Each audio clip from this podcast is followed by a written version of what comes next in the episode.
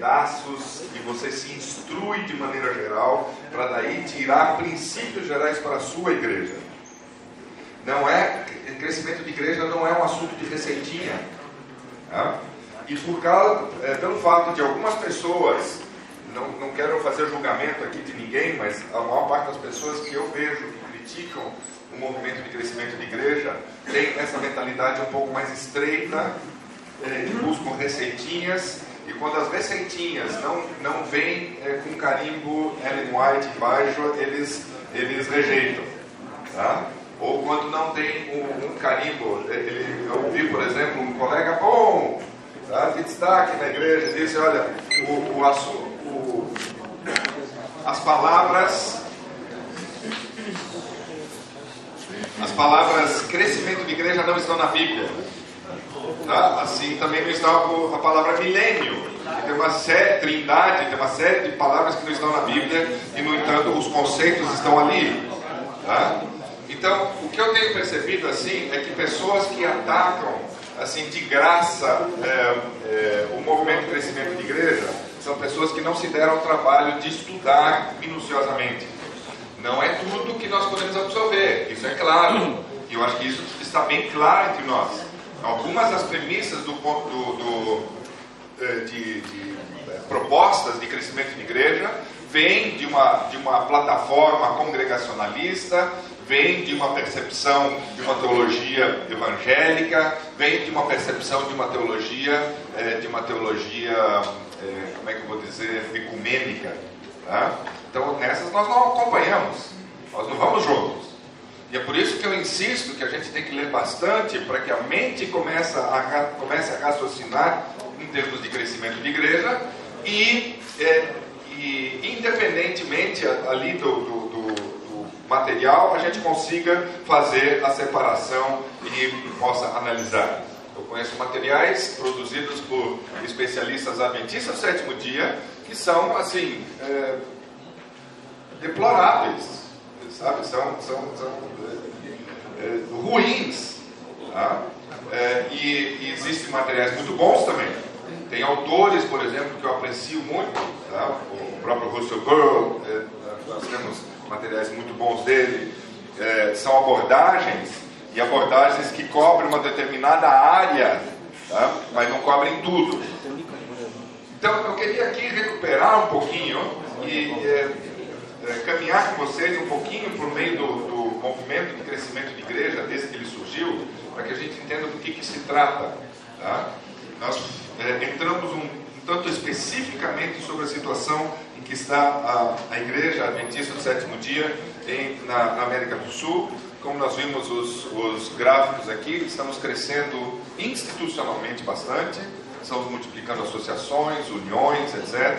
Finalmente nós temos finanças para dar uma cobertura um pouco mais é, é, densa né, naquilo, que, na, naquilo que faz tempo já a gente precisava. As condições financeiras que a igreja tem hoje permitem que a gente dê esses passos adiante.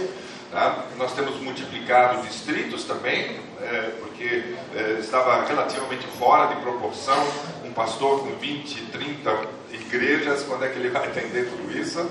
Então, é, a ordem de, de, fazer ajustes e de, de, chegar um pouco mais da perto da realidade faz sentido. Tá? Então, é, mas nós temos crescido mais institucionalmente, tá? mais em expansão institucional, propriamente dito, do que é, no, no, no, número de membros. Tá? Por mais que, é, quando a gente pega, que nem o pastor pegou lá de 58 para cá, teve aquele crescimento, e, e, as, e, as, estatísticas que eu mostrei aqui, havia um vigor maior também, e esse vigor de crescimento está diminuindo. Então é um alerta para que a gente retome ou modifique é, e faça as abordagens corretas para o nosso tempo. O que eu quero dizer é que o ceticismo em relação ao movimento de crescimento de igreja está baseado geralmente, sem discriminar nem nada, numa má compreensão ou numa compreensão muito parcial ou até é, limitada do movimento de crescimento de igreja.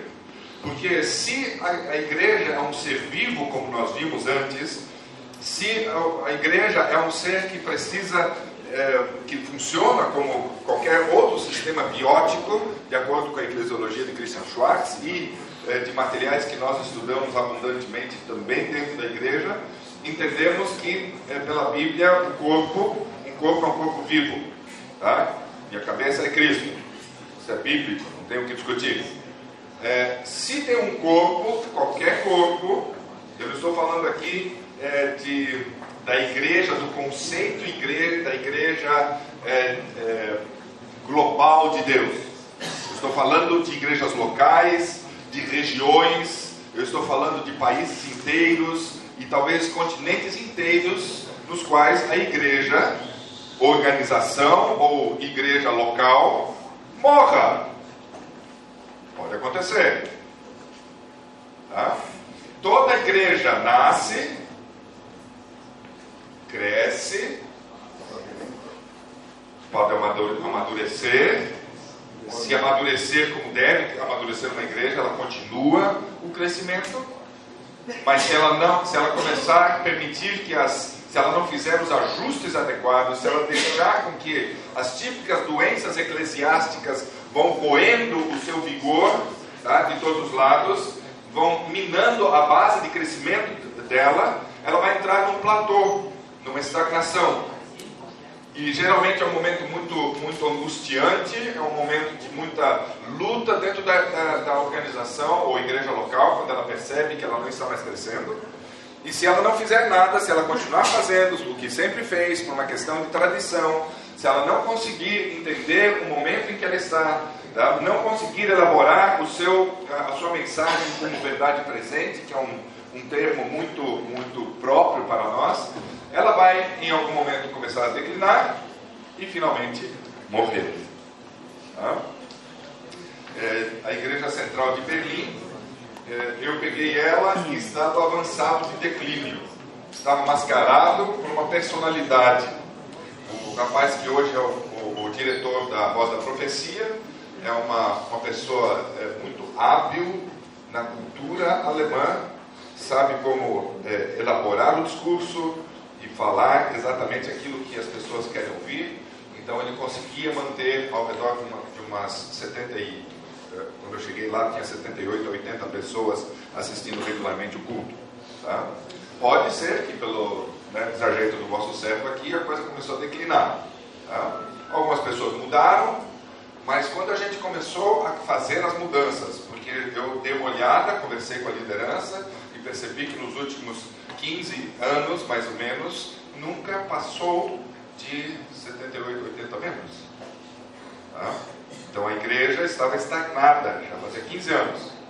E vamos fazer algumas mudanças e é, tirar pessoas do seu, do seu é, status quo, da sua, do seu conforto, é uma das coisas mais difíceis. Se você for liderar a sua igreja, é, quando a gente sair apenas só da administração de, de, rotinas religiosas e for é, liderar, você vai ver que liderar inevitavelmente é liderança de mudanças.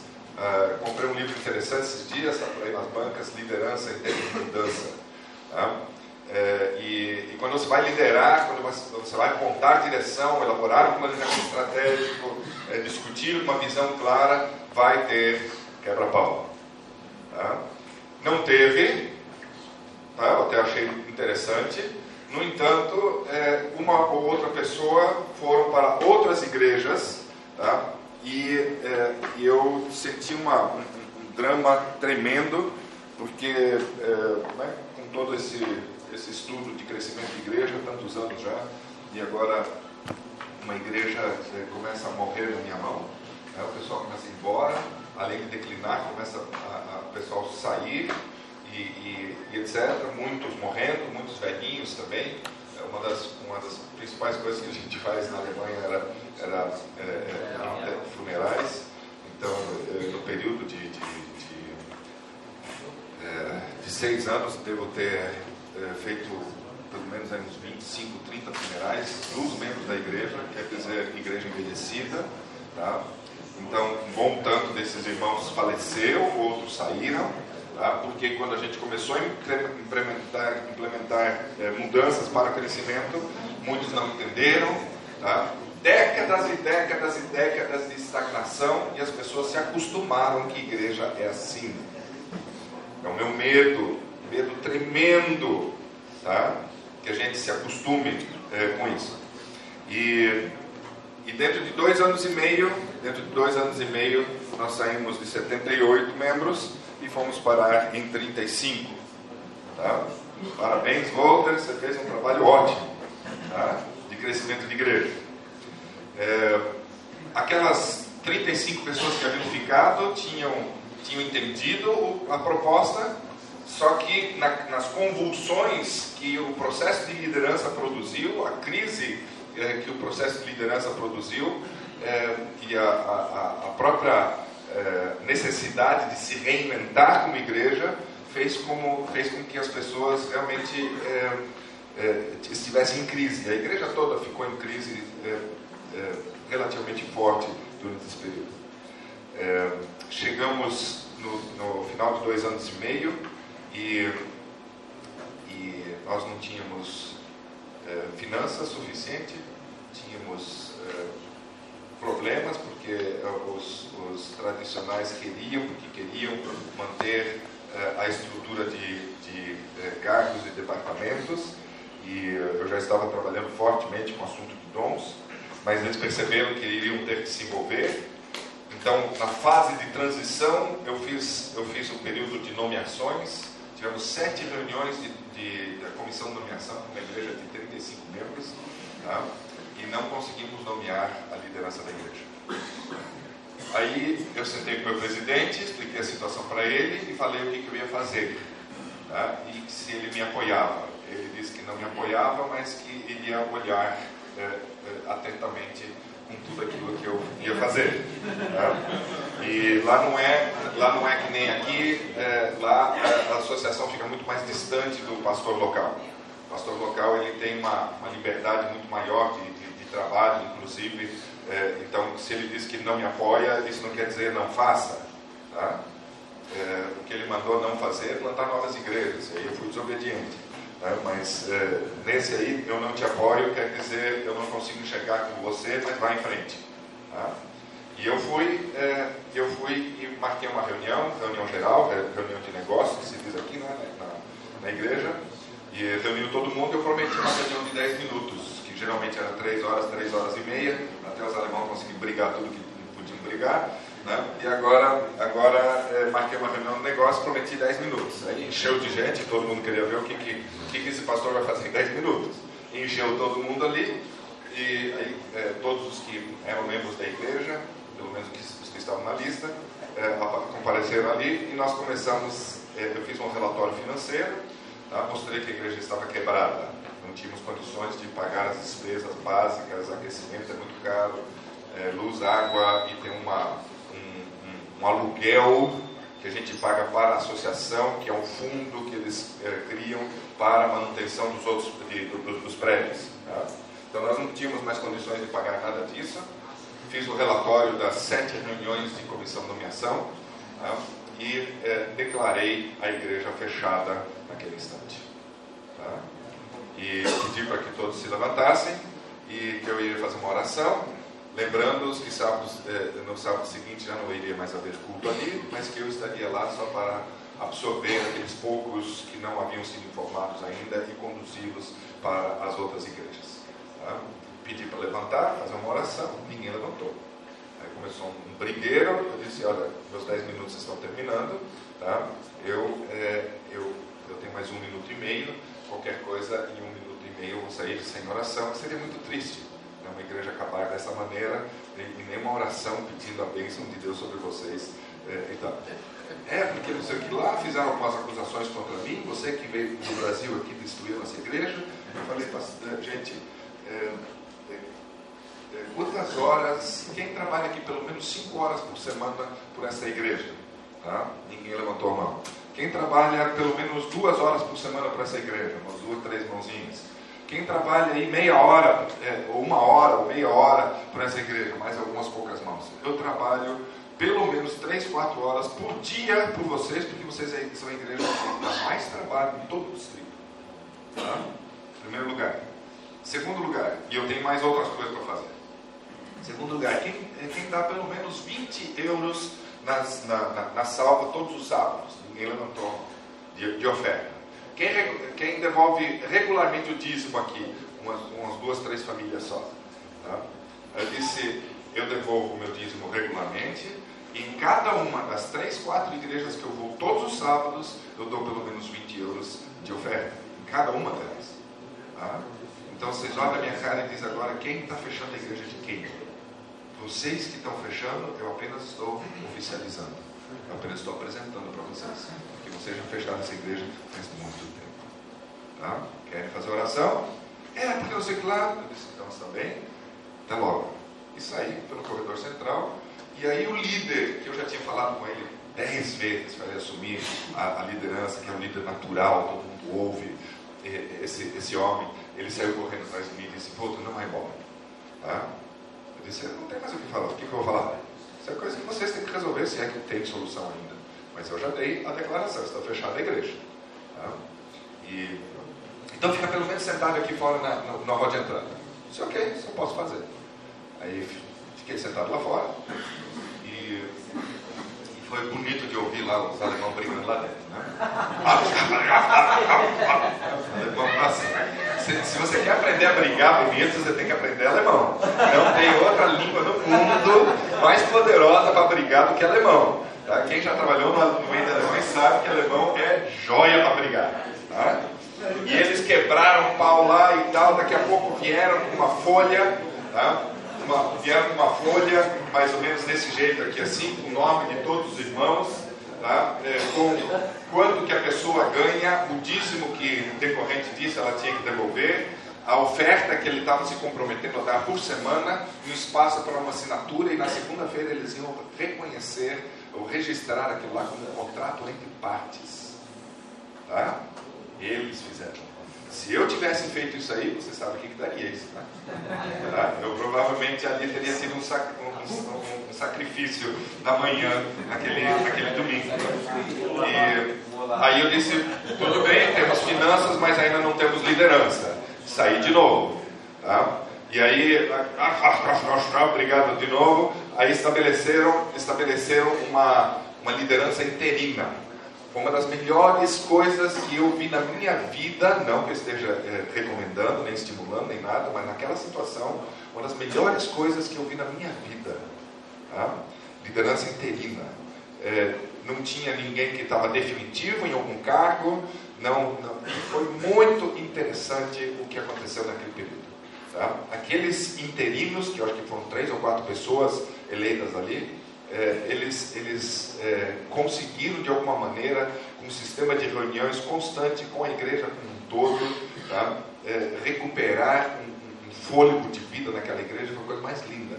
Depois dessa crise, a igreja foi é, talvez a igreja mais bonita que eu já vi na minha vida. Mais genuína, mais igreja, igreja. Povo, pessoas sentando, discutindo seus assuntos e tentando achar soluções. Tá? E era a velhinha lá que, que tinha as ideias meio esquisitas pelo meio, e era o, o, o capaz, era o incapaz, era o desajeitado, era o falante, era não sei o que lá, todo mundo junto, e a gente achava soluções. Uma das coisas mais bonitas que eu vi na minha vida é que eu, eu, eu entendi o que é a igreja naquele momento de, de, de, de pós-crise. Mas ainda na reunião eu, eu voltei, ok, agora nós temos liderança, temos finanças, mas aí tem mais um problema eu estava bem, tranquilo, mas eu fiz uma cara de chateado. Tá? Eu disse, eh, nós temos mais um problema aqui. Tá? Em alemão soa muito forte isso. Eu não me sinto bem nessa igreja. Eu e minha família não nos sentimos bem nessa igreja. Tá? Mas por que, pastor? Ah, vocês estão um grupinho, eu chego, o grupinho para de conversar, tá? A hora que eu saio, ele continua. Vocês querem que eu me sinta como? Quantos aqui eu pedi para visitar? Todos levantaram a mão. Quantos me deixaram levantar, visitar? Nenhum levantou a mão. Dois anos e meio, ninguém me deixou visitar suas casas. Como é que vocês querem que eu lidere vocês? Como é que vocês querem que eu conheça vocês? Como é que vocês querem que eu passe a amar vocês e vocês me amarem? Que é a base de funcionamento da igreja, se vocês não, não me deixam me aproximar de vocês? Como é que vocês querem que eu me sinta bem no meio de vocês, se meus filhos não são chamados para o grupo de jovens? Como é que vocês é, querem que eu me sinta bem, tá? se minha esposa faz, é, faz a, a decoração e, e a, a, reforma da frente da igreja do nosso bolso, nenhum obrigado, pelo contrário, só críticas vieram no nosso, nosso ouvido. Vocês querem que a gente se... Aí virei a cara, Silêncio. Tá? Aí fizeram uma, uma lista que cada um pôs o nome e colocou uma data para a visita. Tá? Comecei um processo, levou uns oito meses mais ou menos, sete ou oito meses, que eu, visitei cada um diversas vezes e comecei a estudar a Bíblia. Bíblia, queridos, quando eu digo estudar a Bíblia, é estudar a Bíblia como estudos batismais, tá? Tipo, beabá, doutrinários, tá? E eu vi, eu vi meus irmãos chorando? Num estudo sobre, por exemplo, o Santuário Celestial. É isso que nossa igreja ensina? É isso que nós cremos como Adventista de um dia? A maior parte das pessoas não tinha mais nem noção do que era essa Adventista de um dia. Tá?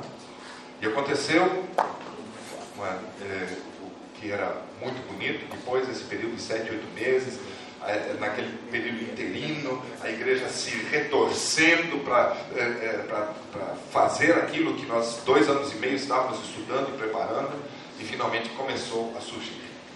Tá? O primeiro ancião teve uma experiência fantástica com Deus, outro teve uma experiência com Deus, outro teve uma experiência, outro teve, outro teve, outro teve, outro teve. Começou uma multiplicação ali de experiências com Deus, porque voltaram para a palavra, voltaram para a oração, começaram a, a, a a meditar, é, começaram a, a, contemplar Jesus e começaram a, ter um sonho de novo de ser como, é, como Jesus. E, e, ali então a coisa começou a despertar de uma maneira maravilhosa. Foi um dos períodos mais bonitos do meu ministério inteiro.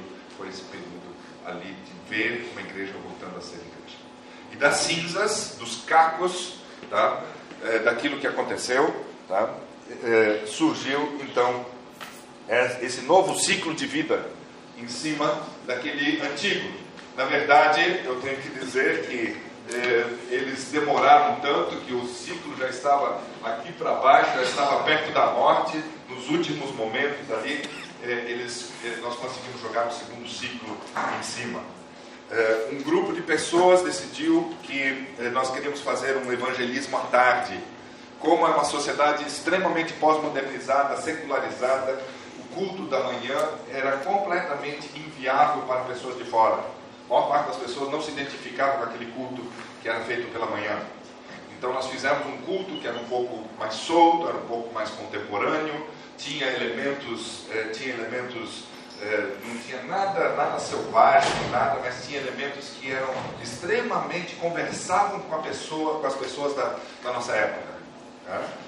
E é, já na terceira reunião nós tivemos 80 pessoas tá, nessa, né, nesse culto da tarde. Então, o culto da manhã, nós preservamos o culto da manhã, porque existem pessoas que gostam do perfil de igreja bem tradicional, com órgão, com piano, com, com aquelas estruturas mais rígidas de funcionamento, tá? É, de, de, daquela liturgia meio, meio engessada. Tem pessoas que gostam disso. Tá? Então, nós mantivemos e à tarde propusemos uma outra, um outro formato. E o da tarde cresceu bem rápido, e o da manhã, como tudo foi discutido e foi feito intencionalmente agora, e, e um, um, amor começou a permear a igreja, que era diferente do que antes, que era, era um individualismo era uma briga só. Então, o culto da manhã também começou a dar uma crescida. No final dos seis anos é, meus ali, quer dizer, três anos e meio depois, nós tínhamos regularmente 70, 65, 70 pessoas no culto da tarde, todo tipo de bicho estranho que você pode imaginar que entrava naquela igreja. Tá? Eu lembro de um, de um rapaz que quando, quando ele entrava assim, parecia a, o, o, o, inferno se arregimentando e entrando na igreja assim. Tá? O moço tinha uma corrente tá, de elos grossos assim, que saía da orelha e vinha para o nariz assim. Um cabelo de meio metro assim, eh, punk jaquetas, correntes, penduricados, tudo quanto é jeito. Quando ele entrava assim, entrava na igreja. E era o primeiro que vinha à frente na, na hora dos apelos. Era o primeiro que pediu estudo bíblico. É o primeiro que foi batizado também. Tá? Já sem aquele topete, nós nunca tocamos naquele assunto. No assunto.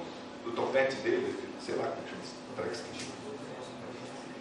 é, nós nunca falamos das correntes, ele ficou com as marcas ali, ele tinha, ele tinha uma cobra que vinha aqui, é, tatuada, que vinha aqui, e, a, e, os dois dedos aqui eram, era a língua da cobra, ele vivia fazendo assim, tá? para brincar com as pessoas. Não tinha como apagar aquilo. Tá? Na, na, no primeiro dia que ele veio, depois de, do batismo dele, ele, ele, ele vinha assim para a igreja, envergonhado daquilo. Eu falei para ele: Você não se envergonha, porque isso aí está purificado, está santificado, você é uma nova criatura em Cristo.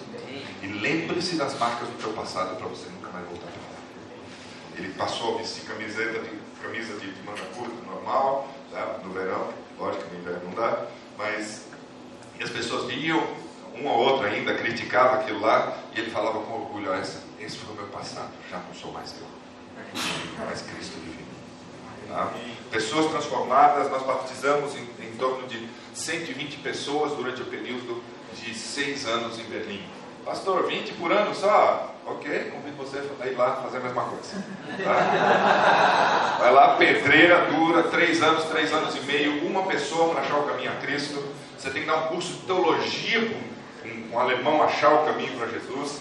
É, é, é, é, é muito trabalho, é muita atenção, é muito questionamento. O alemão, na média, é muito, muito instruído. Então, você pega uma pessoa que trabalha, é, um cara de mão de obra, né, um encanador assim.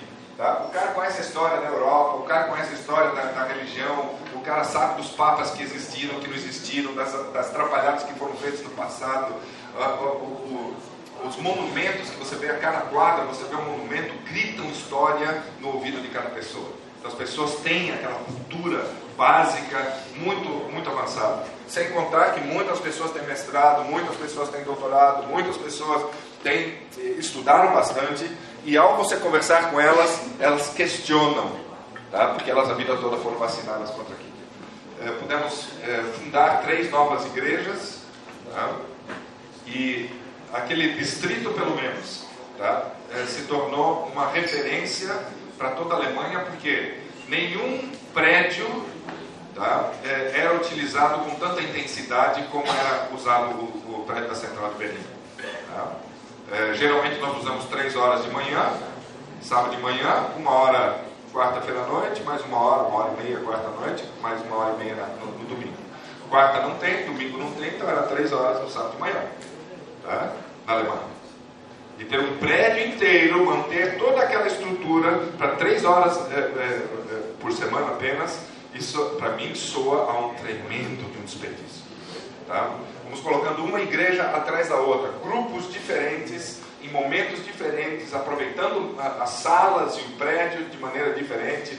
Eu tive resistência, vocês não fazem a mínima ideia. Eu agora na volta do campo missionário passei por Berlim e o, o rapaz que mais me deu é, trabalho é, veio e pediu perdão para mim. Ele disse: Eu não sabia o que você estava fazendo, eu não consegui entender, entender naquela época o que você estava fazendo. Tá? E tínhamos, tínhamos um quadro em que as salas tinham que ser é, registradas, quem queria utilizar as diferentes é, é, salas nos diferentes horários. Tá? Precisou de uma, de, uma, de uma capacidade organizatória que eu não tinha, ainda não tenho. Tive que me cercar de organizadores para me, me ajudarem um pouquinho nisso aqui, porque eu fugia da minha capacidade organizar toda aquela complexidade que eu, eu mesmo estava criando ali. Mas o que eu estou querendo dizer para vocês é que Toda igreja nasce, cresce, entra num, problema, num momento de, de platô, é, tem declínio e morre. Se não for feito nada, vai acontecer isso. Com igrejas locais é bem facinho acontecer. Tá? Vocês provavelmente já foram responsáveis por fechar uma ou outra igreja, aqui no Brasil também. Eu tenho acompanhado algumas igrejas com processo de, de consultoria. Algumas delas estão, aliás, a maioria delas está, está estagnada. Tá? A maioria das igrejas que eu conheço estão estagnadas, então estão ali entrando nesse momento de platô ou já fortemente no momento de platô. Teve uma igreja que eu acompanhei que estava com 32% de crescimento negativo nos últimos 10 anos. Tá? E não é limpeza de secretaria, não. Foi, foi uma das igrejas que a secretaria estava atualizada. Tá? Então nós estamos nesse momento em que nós precisamos pensar num, num, numa revitalização e se a gente continuar fazendo a mesma coisa que nós estamos, sempre fizemos, é, nós não vamos chegar lá. Agora, o que fazer? Esse que, é o, esse que é o grande lance, essa que é a grande pergunta. Como é que a gente faz para identificar, como é que a gente faz é, para reverter a situação? E aí, quando você entra no assunto da, do crescimento de igreja, diferentes, as diferentes fases pelas quais o movimento de crescimento de igreja passou, dão dicas e instruções é, valiosas em cada momento. Coisas também que não foram acertadas, que não é, foram boas, mas é muita coisa interessante e muita coisa boa. Dá uma olhada aqui, ó, no movimento de crescimento de igreja. Você pode tirar, e aqui eu queria que você prestasse muita atenção,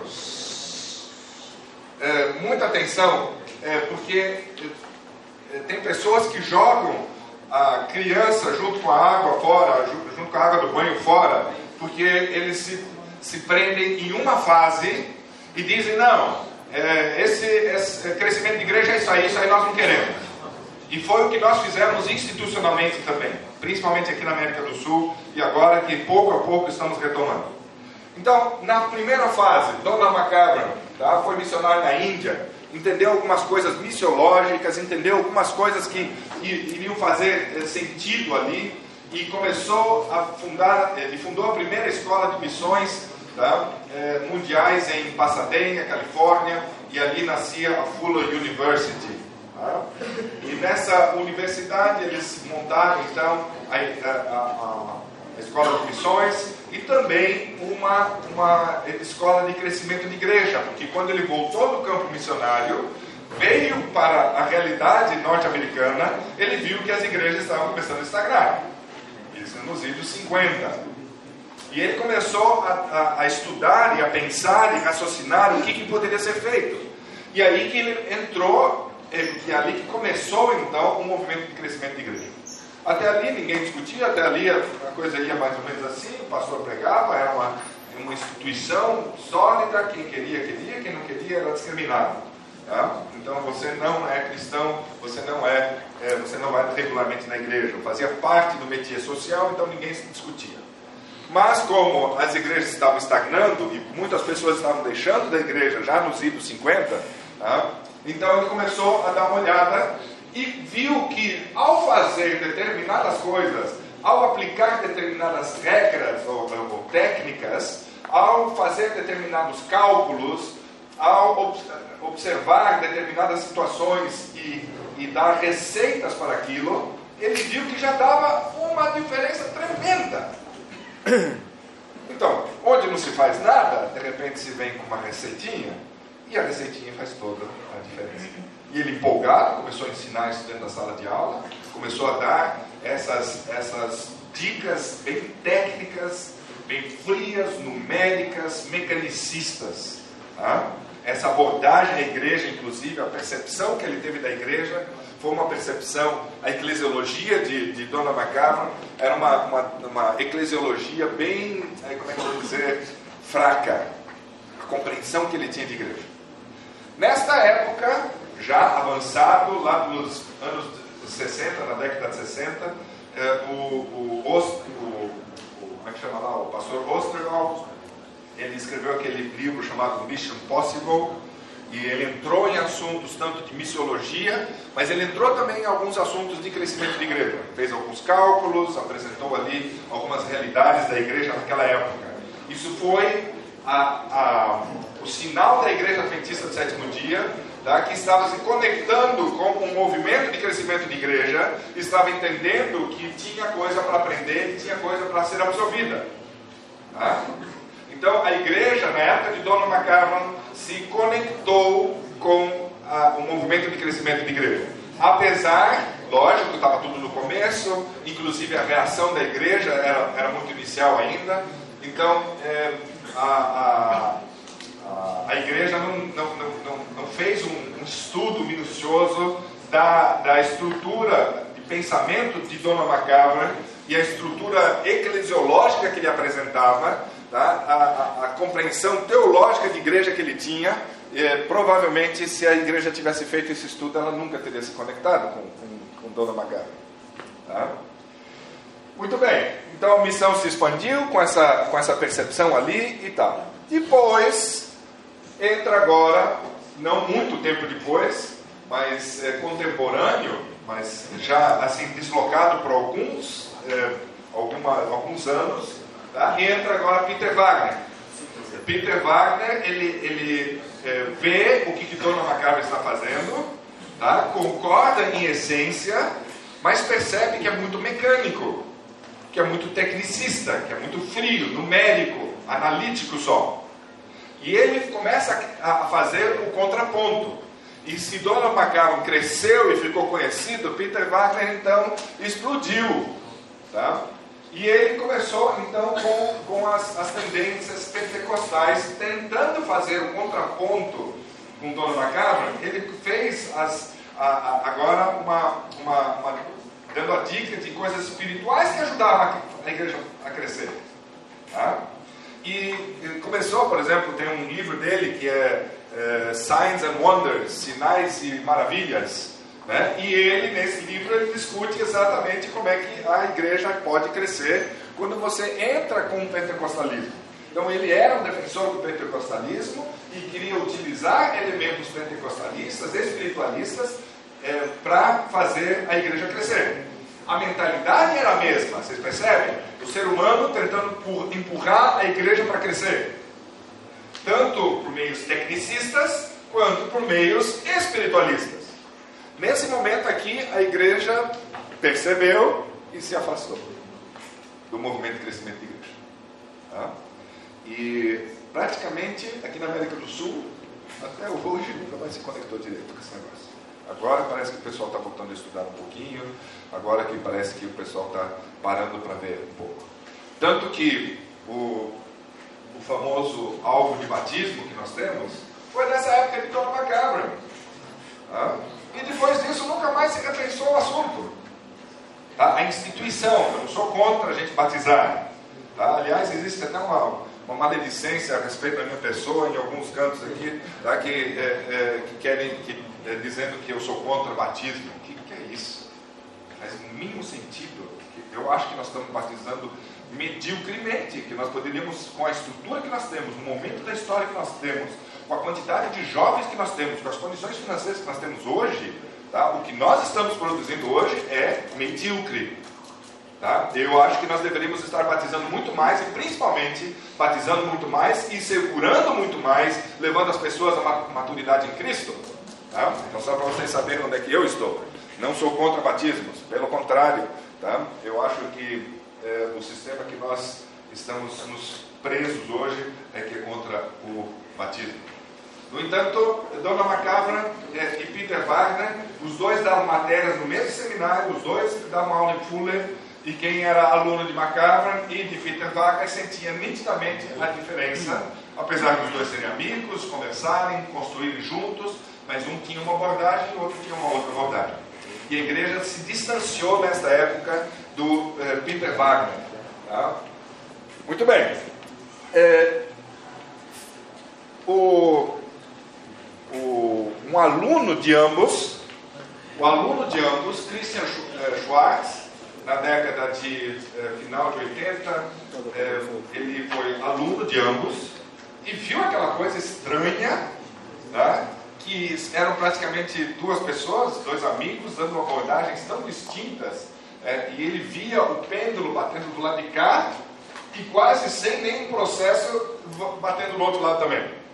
Na verdade, ele viu dois extremistas. E todo o trabalho de Christian Schwartz foi a tentativa de achar um meio termo saudável, tá? que eu chamo de equilíbrio natural. Christian Schwartz, aluno da Fuller, tá? então começou a trabalhar e ele fez um estudo, um dos maiores, aliás, o maior estudo de crescimento de igreja feito em, em todas as épocas. Ele estudou mil igrejas em 32 países, cinco continentes. Ele quis fazer uma, uma daqueles estudos é, de, de, de, de, horizonte largo, tá? de amplitude. E de, então ele queria saber o que é que produz de fato crescimento de igreja. Quais são os fatores que são os primeiros e essenciais que produzem o, crescimento da igreja.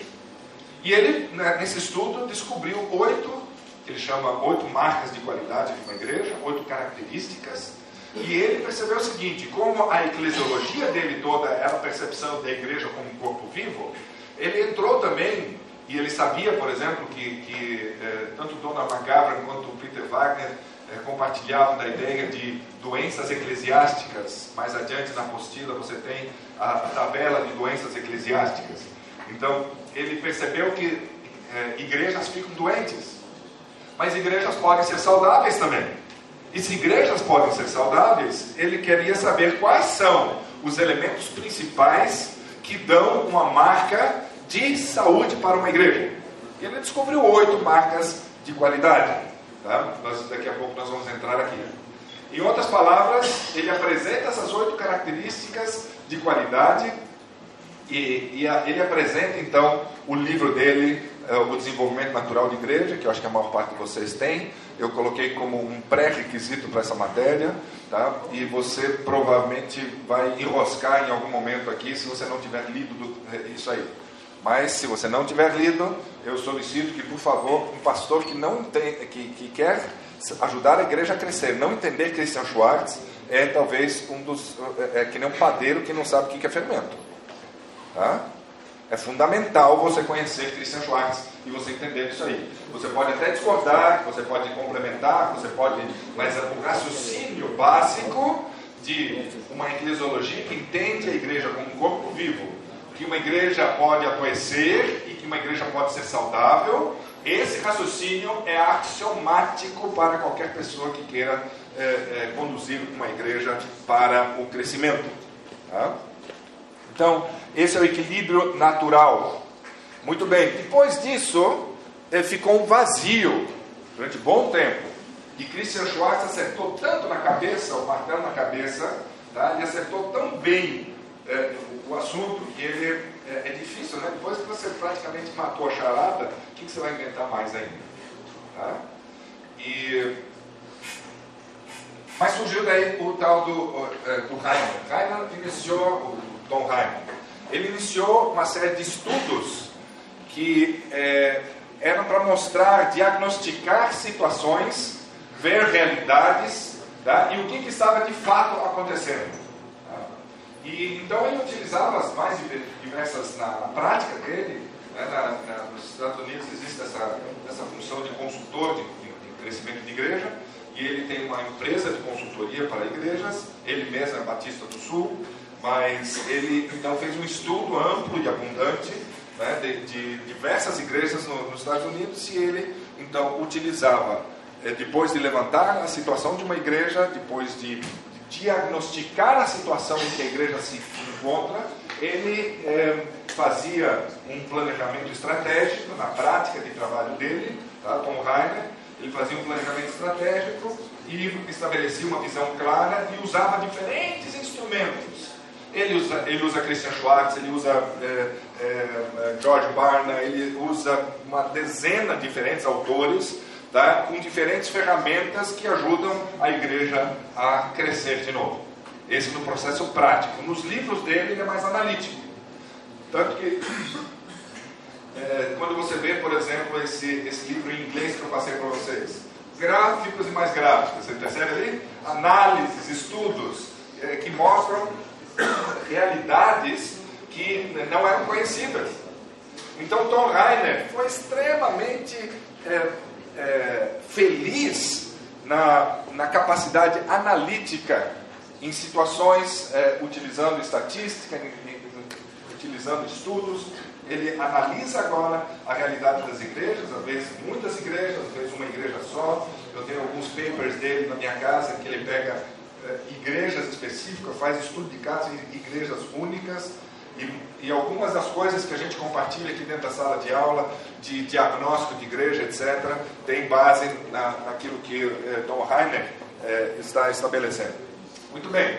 Só que, eh, tá bom, só voltando rapidinho aqui para, a, para o, o trabalho de Christian Schwartz, aqui está a a, a, referência embaixo ali do Alexandre Paulo Henrique, é, uma análise dos principais pontos da eclesiologia de Christian Schwartz em sua obra Mudança de Paradigma na Igreja, à luz da eclesiologia adventista.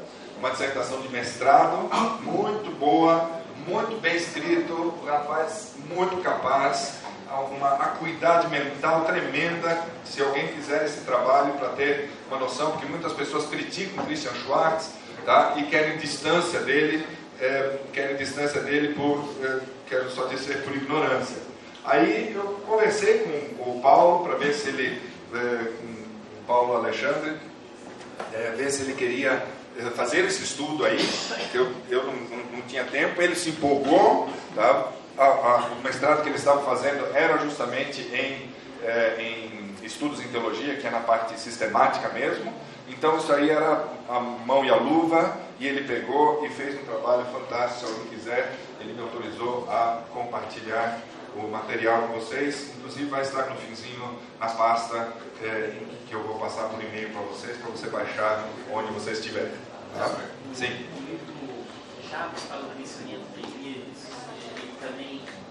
O Daniel Roth, na verdade, ele, ele, pega, ele pega Christian Schwartz tá? e, é, e Peter Wagner, porque Peter Wagner tem sete sinais vitais de uma igreja. Tá? É, Christian Schwartz pega carona nos sete sinais vitais da igreja, analisa, vê se são verdades, porque o, o Peter Wagner foi só por observação, e agora Christian Schwartz diz, não, eu quero saber de fato, e usa todos os instrumentos da pesquisa de campo, de estatística, etc., para avaliar se isso é real ou não. O, o livro de Schwartz é muito gráfico. Exatamente. Tá? Além de você ver as marcas, estrutura funcionais, liderança capacitadora e tal. Exatamente. Coloca muitos gráficos ali. Exatamente. E o, e o Daniel Rode, nesse, nesse livro que você acabou de citar aqui, a, nome? Chaves. A Chaves, isso.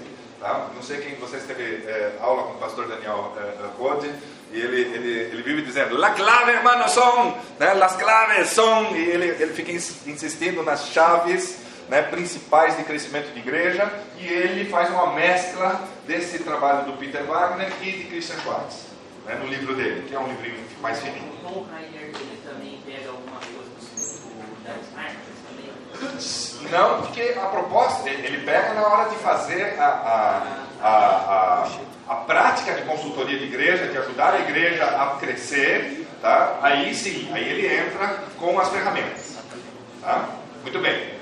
Então, é, nós temos isso aqui. Agora, queridos, é, Tom Rainer mais o analítico, e agora vocês podem meter a boca e tal, eu também não concordo com igrejas emergentes, sim senhor. O pastor Daniel Bode poderia ser colocado como porta-voz da igreja adventista nessa área de crescimento de igreja aqui na América do Sul, ou não?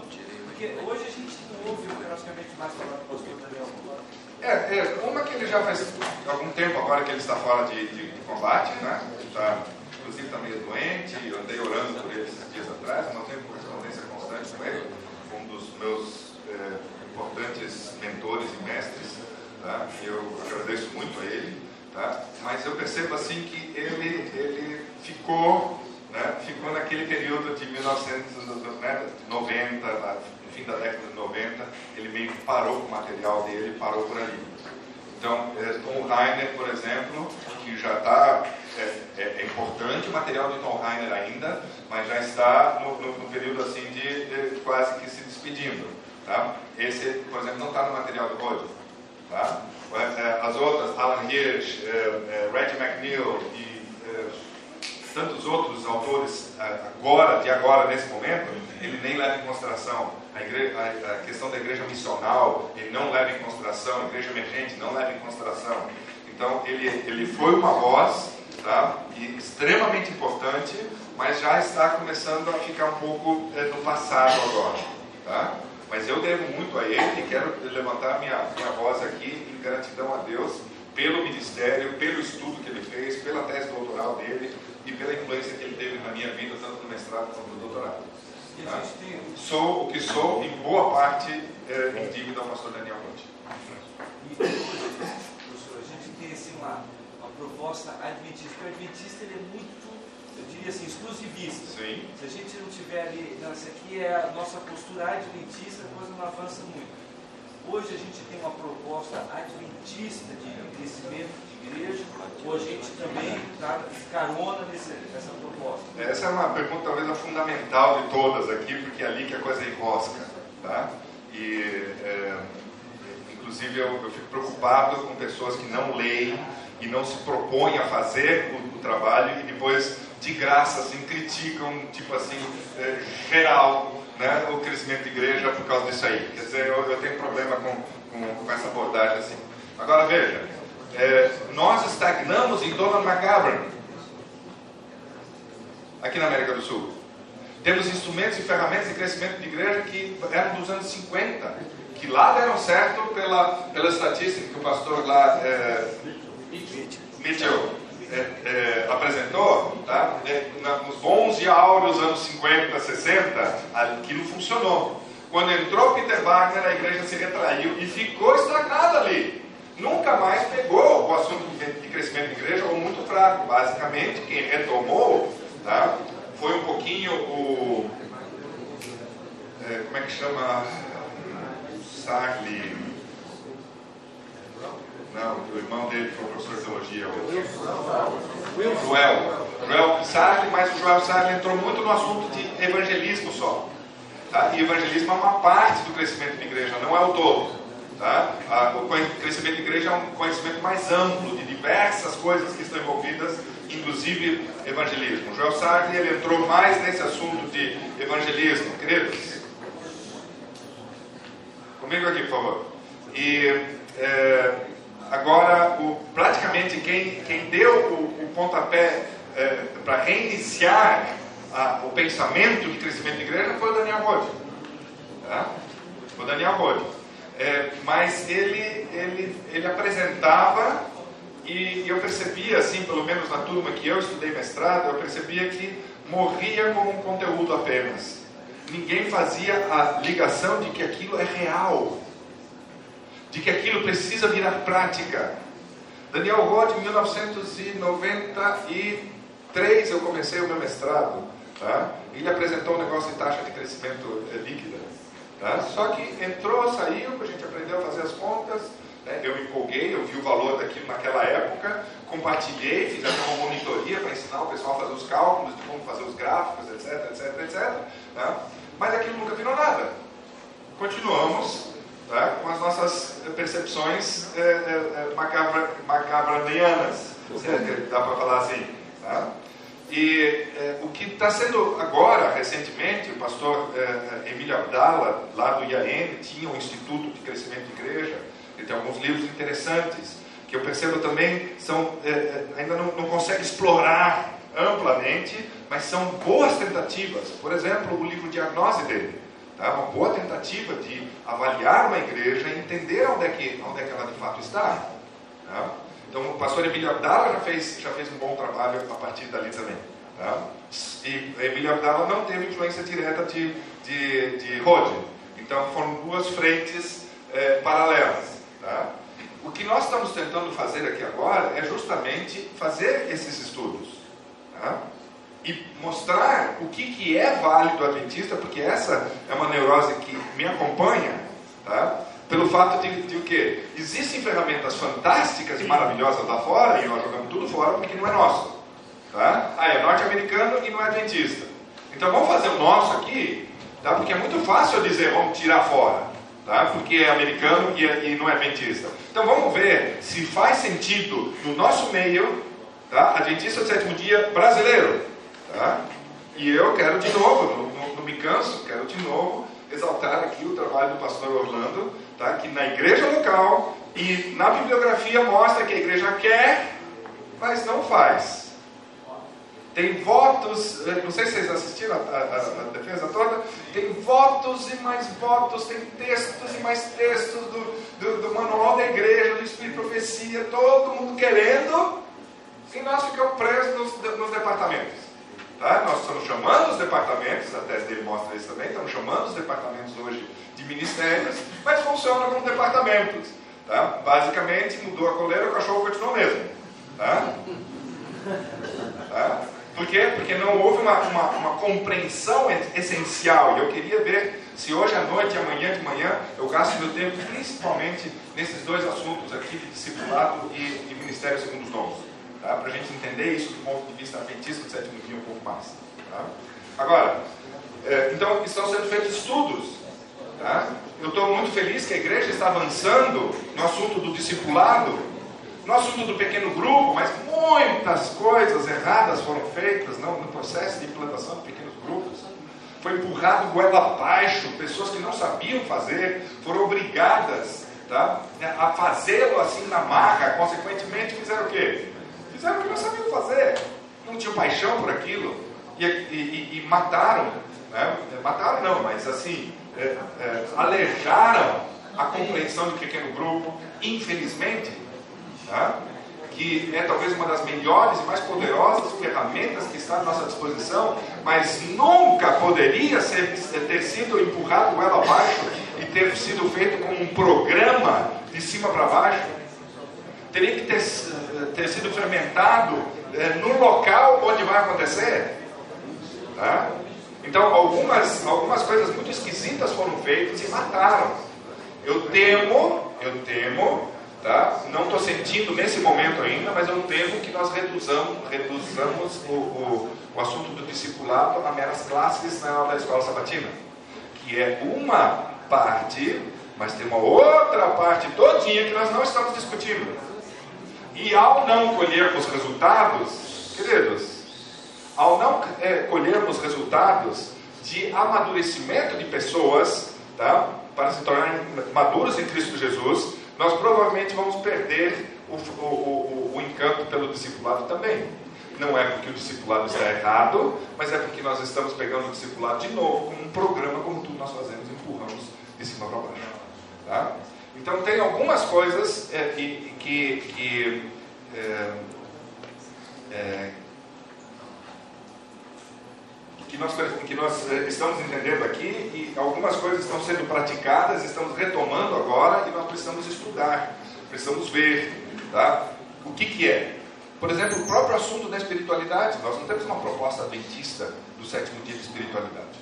Eu tenho estudado, eu tenho feito alguma coisa, mas eu não tive tempo ainda de escrever. Tá?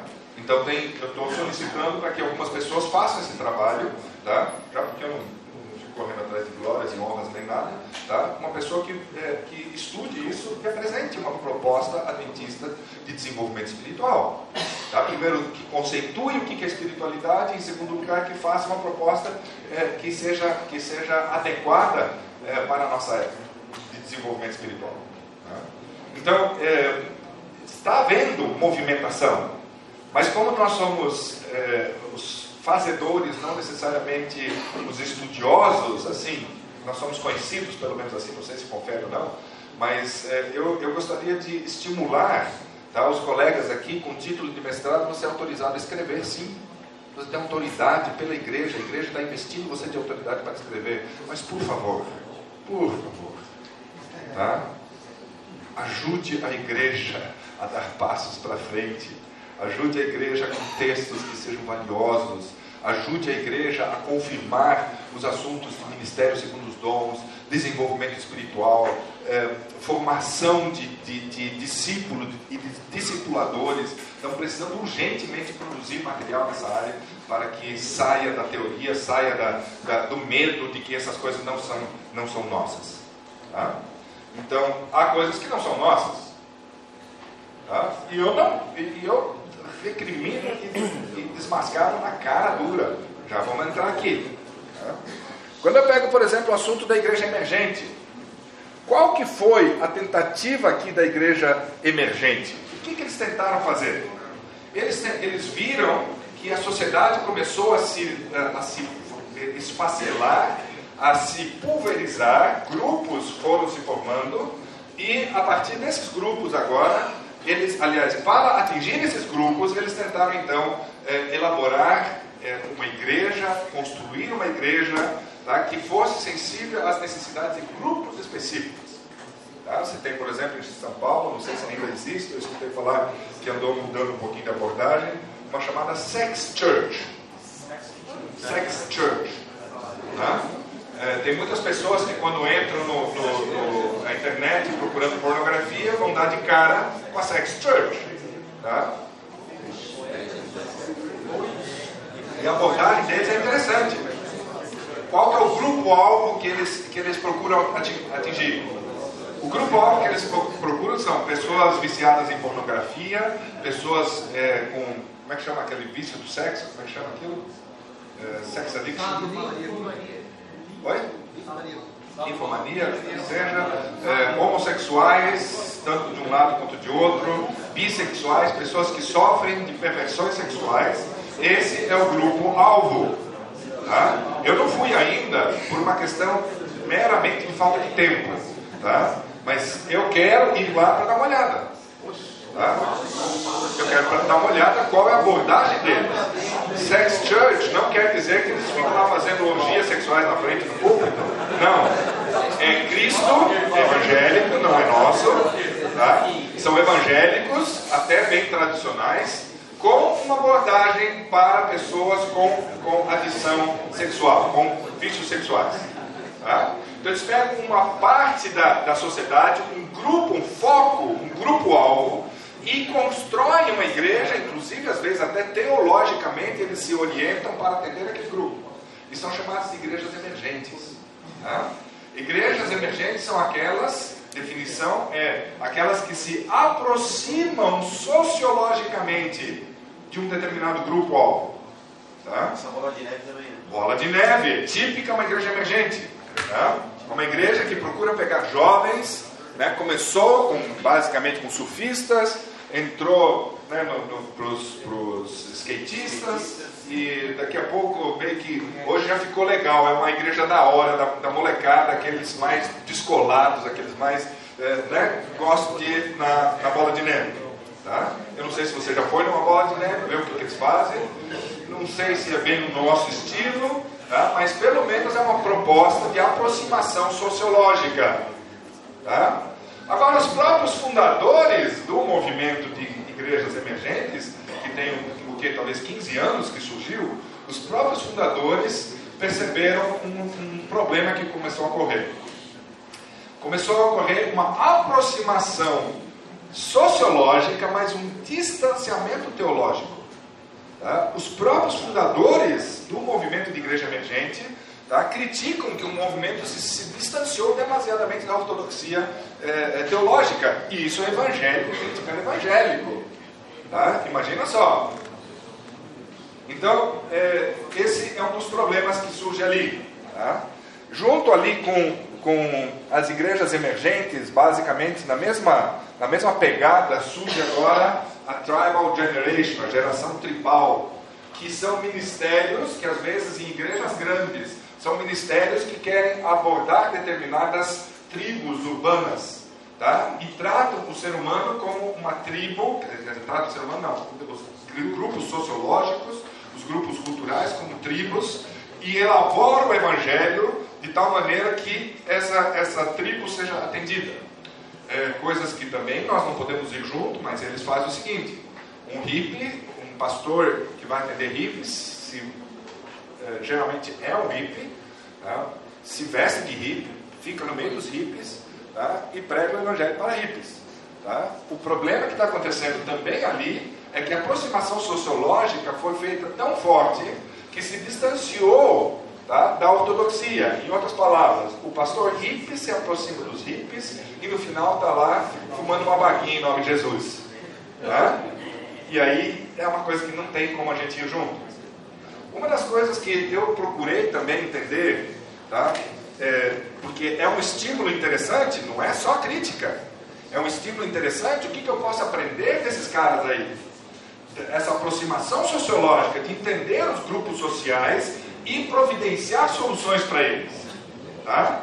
Tem gente, é, eu preciso que vocês estejam bem atentos aqui para não perder nada disso aí. Uh, essas, essas, esses, essas igrejas emergentes e essa, esse movimento da geração tribal, eles se aproximam, identificam um grupo sociológico e entram ali, um grupo cultural e entram ali.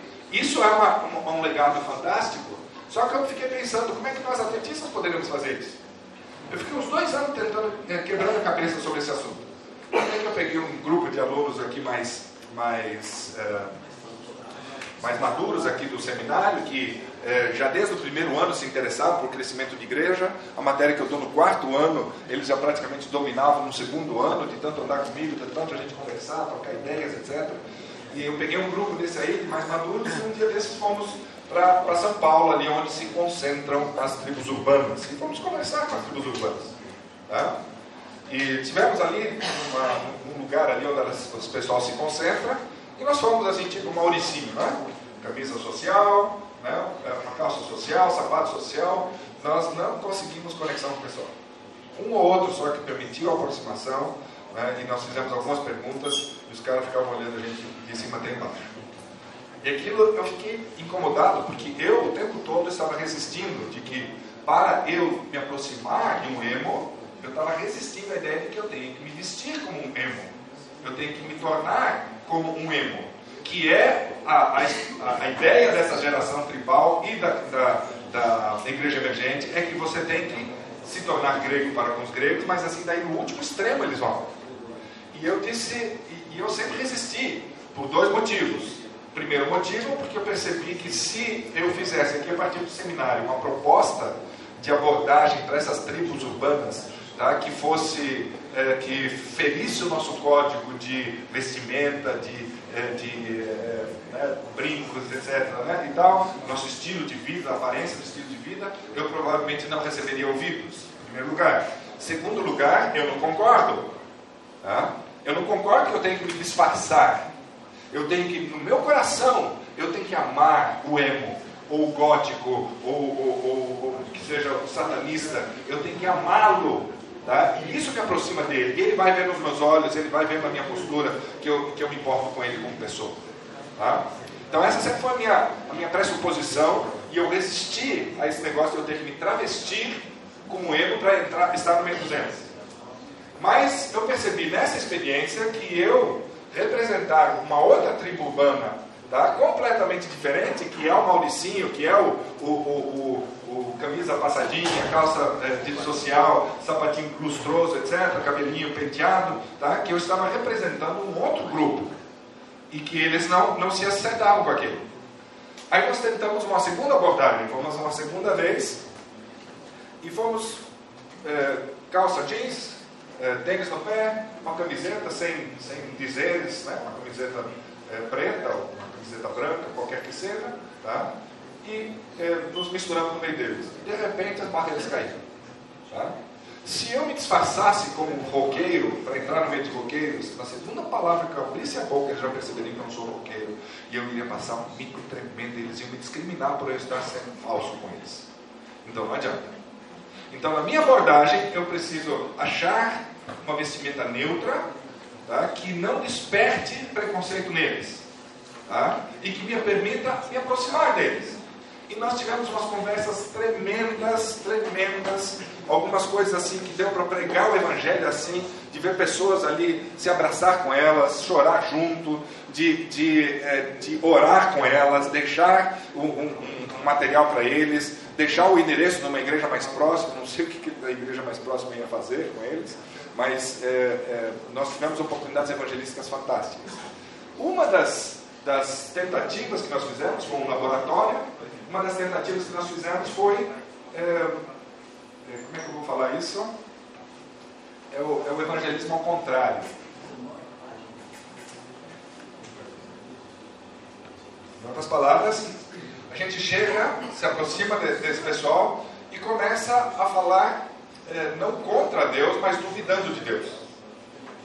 Interessantíssimo como esse pessoal também é do contra. E como você chegou no contra, o contra dele provavelmente é muito pertinho daquilo que você iria falar para ele. E que ele em dois minutos iria se desinteressar.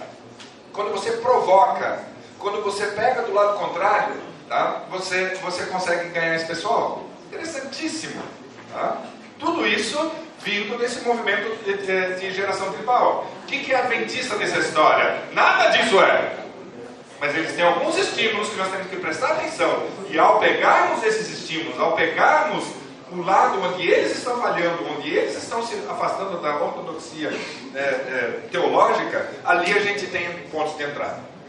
Então, por exemplo, eu é, começamos a conversar com o rapaz, o papo foi muito legal, ele me falou de que existe, eu acho que nove ou dez tipos diferentes de roqueiro, foi me falando dos diferentes, foi falando com desdém, eu fui entendendo onde é que ele estava pouco a pouco, ele era um soft rock, né? não sei das contas, tem mais um outro, outro esquema lá, pessoas que têm um ouvido extremamente sensível musical, tá? tem uma apreciação por harmonias, por detalhes é, musicais que, que é impressionante, tá? e ele estava me compartilhando um pouquinho disso aí, eu percebi, perguntei para ele, escuta, se você, é, se você ouvisse um coral bom, vozes, sem instrumentos, tá? tradicional, você gostaria? Ele falou para mim, olha, se é, se é de alta qualidade musical, tá? eu topo. Tá? Aliás, muito do soft rock tem isso aí. E eu fui entrando na dele, conversando e tal. E aí chegamos em algum momento que eu, eu, eu perguntei, e, e, e e música de igreja, você gosta? Tá? Ah, eu gosto muito. Daí eu falei, também não. Tá? Aí eu falei para ele, olha, eu tenho uma dificuldade desses crentes. É, esses caras só discriminam a gente. Tá? E eu fui indo, eu fui indo, daqui a pouco eu falei, olha, eu tenho dificuldade até de acreditar em Deus quando eu vejo esses crentes. Tá? Daí, interessante, ele falou, não, mas Deus existe, independentemente do que eles fazem. E ele começou a, tipo assim, me confortar, me consolar, me orientar, e eu fui indo. Era um laboratório, eu estava querendo ver como é que funciona esse negócio. E fui cutucando, e, a pessoa, tirando o sábado, e algumas outras esquisitices, assim, de, de estado na morte e tal, algumas coisas assim que ele tinha, tá? Basicamente o cara estava defendendo a doutrina do sétimo dia. Ou pelo menos uma doutrina evangélica, tá? E ele estava me evangelizando. Tá? E no final das contas eu perguntei para ele, você faz oração? Tá? Estou sentindo uma necessidade de alguém orar por mim. Tá? Ele não fez uma oração. Fez o sinal da cruz, não sei onde, onde é que ele estava de fato, fez o sinal da cruz fez uma oração comigo. Tá? Bem esquisita. Né? Nada com aquelas prescrições que nós temos assim, bem esquisita, bem do coração assim. Mas orou comigo. Tá? Eu achei uma, um viés, e eu repeti, repeti, repeti, e dá certo com diversas pessoas deu certo isso aí. Tá? E, e, mas são coisas que eu peguei aqui, ó, a partir daqui, ó, tá? dessa compreensão de uma aproximação sociológica, de como é que você faz para se aproximar mais das pessoas, sair do seu, é, é, do seu espaço é, de conforto e ir nessa direção. Agora, isso aí é uma parte do movimento de crescimento de igreja. Posso ir junto com eles? Não, não posso ir junto com eles, mas tem coisas interessantes. Eu diria para você, leia o material de igrejas emergentes para você ter uma ideia. Agora, se você quiser transformar a igreja Adventista Sétimo Dia numa igreja emergente, eu sinto muito, você vai estar errando. Mas tem elementos lá dentro que são extremamente preciosos para você ficar com os olhos abertos de como é que você poderia alcançar os diferentes grupos que cercam a tua igreja. Tá? Sim, senhor. Professor, essa questão de comunidades, comunidade judaica, comunidade árabe, comunidade hispana, é uma tentativa de igreja emergente? É... Sabe que é a primeira vez que eu penso desse jeito? Que eu vejo pensar desse jeito? É, eu fiquei, quando o senhor estava falando, eu fiquei analisando as comunidades aqui. Comunidade nipônica, comunidade. É... Eu Veja, já na época de Dona Macabra, ele falava que pessoas gostam de se aproximar de Deus se elas não tiverem que passar por cima de barreiras é, de língua, cultura, etc, etc, etc, etc. Tá? Essa é uma frase do Dona Macabra. Então, eu acho que tem muito mais a ver com essa, essa é, aproximação, a tentativa de aproximação cultural que foi feita desde aquela época, e propriamente de igreja emergente tá? porque ela não, as igrejas que nós temos não surgiram, são bem anteriores ao movimento de igreja emergente, mas elas têm elementos em comum, que é, identificam, identificam um grupo sociológico, um grupo cultural e é, elaboram o seu formato de culto, inclusive, para atender aquelas pessoas. Glória a Deus, claro. Tá? Agora, eu não, eu não chamaria aquilo lá de igreja emergente. Tá? Até para não desautorizar o que os rapazes estão fazendo ali, que é um trabalho muito bonito. Eu não consegui identificar bem a questão da diferença da igreja emergente para essas comunidades. Eu fui associando. Ok? Então, é, você, você é mestre, vamos raciocinando, né? Você logo, daqui a uns três dias, você já vai ser mestre, tá? Então, é, você está autorizado a raciocinar e a dar soluções, tá? Agora, é, só, só daí eu, eu sou só um pouquinho preocupado, porque esse pessoal trabalha tremendamente, né? Eu fui na, na, na Benem aqui em São Paulo, quando o pastor é, Siqueira estava cuidando, participei de um pechá, né? Se ele soubesse que meu pai lutou na Segunda Guerra Mundial e, e, e é um fã de carteirinha do, do homenzinho lá, né? Eles provavelmente não me, não me convidariam é, para participar do fechar no meio deles, tá? numa Páscoa no meio deles. Mas eu coloquei o kipá, tá? fiz as, todas as reverências, festejamos a Torá. Eu tive uma vez na Argentina o pastor Davi Barsola, Barsola, é esse? Barsola, ele cuida lá da, da comunidade eh, judaica lá e participei da, da, da, da, celebração da Torá, em que é feito um, um trenzinho, um põe a, a mão eh, nas costas do outro e, ele, e o da frente segura a Torá e eles saem dançando pela igreja, festejando a bênção de ter a revelação de Deus. Coisas bonitas e interessantes que nós não fazemos na igreja normalmente. Tá? Para eles faz todo sentido, tá? E faz sentido também, eu não tenho problema nenhum. Tá? Não transportaria isso para uma igreja normal. Tá? Fui, bom, eu fui pastor da comunidade judaica. Ok. Minha maior dificuldade era ter que ser o que eu não sou. Quando falou aqui você fazer esse trabalho, você colocar pipá, ajudar, é, colocar pipá, ali, isso para mim me causava um certo impacto. Agora, a experiência com essa questão de você ir buscar uma abordagem com os judeus. Nós estava fazendo com que aquele judeu que estava fugindo do seu meio, a gente empurrasse ele para mais ainda para o seu meio. A gente tornava o judeu mais judeu ainda. E esse tipo de abordagem não estava fazendo com que a pessoa é, se aproximasse mais de Jesus, se tornasse, vamos assim mais cristão ainda. É, porque eu fico pensando o seguinte, quando eu vou e fico com ele lá, tá? Ele tem um problema. Se eu, por exemplo, vou no meio dos emos e me torno um deles e fico lá onde eles estão, eu me torno um emo e eles me converteram ao invés de eu convertê-los. Tá? Então, em algum momento, precisa ter um movimento tá? de saída de onde eles estão para um, para um outro lugar. Eu ainda não consegui, nos meus estudos, ainda não consegui definir exatamente qual é o lugar para onde nós queremos levar as pessoas. Tá? Qual é o ideal cristão? É o típico burguês de classe média, colarinho, calça social, cabelinho arrumado, curtinho, etc. É esse o perfil normal. Tá? Para onde, se eu pego um, um, um, um punk, para onde é que eu vou levá-lo? Tá? Então eu, eu, eu, ainda não consegui definir isso, qual que é o perfil de aparência, qual que é a cara típica de um cristão, tá? biblicamente. Tá? Eu não consegui achar. Porque se fosse bíblica, nós temos que usar toga, barba e cabelo comprido. Tá? E provavelmente eu perderia minha credencial. Tá? Ao usar saia, é, barba eu uso, mas. Né? E cabelo comprido, provavelmente alguém é, ficaria muito é, preocupado com isso. Então não é, eu tenho dificuldades ainda nesse assunto para onde levar essas pessoas. Finalmente, queridos, é, nós temos aí o movimento missional. O movimento missional é basicamente, ouçam bem agora que eu vou dizer aqui, isso é extremamente importante porque vocês vão ser completamente é, é abordados por isso aqui, porque esse negócio veio para ficar. Tá? Tem, tem congressos é, assim fortíssimos, tem o chamado Exponential todo ano nos Estados Unidos, tá? que está promovendo esse, esse movimento aqui. E basicamente, e ouçam bem o que eu estou dizendo aqui, eu estou usando o palavreado bem escolhido, basicamente é uma vergonha que nós não estabelecemos esse movimento. Tá? Porque basicamente tudo o que nós adventistas do sétimo dia é, é, queremos. Tá? Que é uma igreja na, nas casas das outras pessoas, uma igreja na rua, uma igreja que faz a diferença, sal na terra.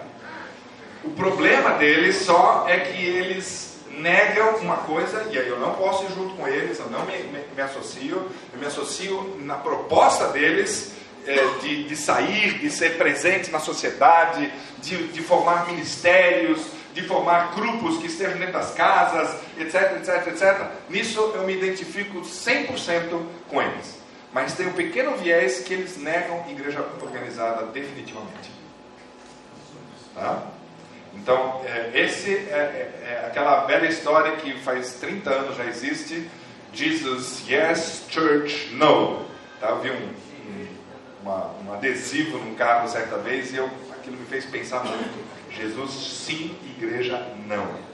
Então, esse movimento anti-religião organizada, que surgiu já agora desde a época do, do, do, da Revolução Sexual, já começou esse negócio embrionariamente, foi se desenvolvendo, e há uns 20 anos mais ou menos tem sido muito forte e cada vez mais forte, tá? é, é, com a, as mídias destruindo pouco a pouco a autoridade de líderes, pouco a pouco líderes religiosos, cada vez que você vê um filme, cada vez que você vê alguma coisa, você vê o pessoal sendo arrastado na lama, tá? É, é, esses escândalos de padres é, com pedofilia, etc. É pão quente, o pessoal gosta de explorar isso. É por isso que a imagem do pastor, do padre, do líder religioso, na média, não está acima da imagem da prostituta, do policial corrupto e do ladrão do.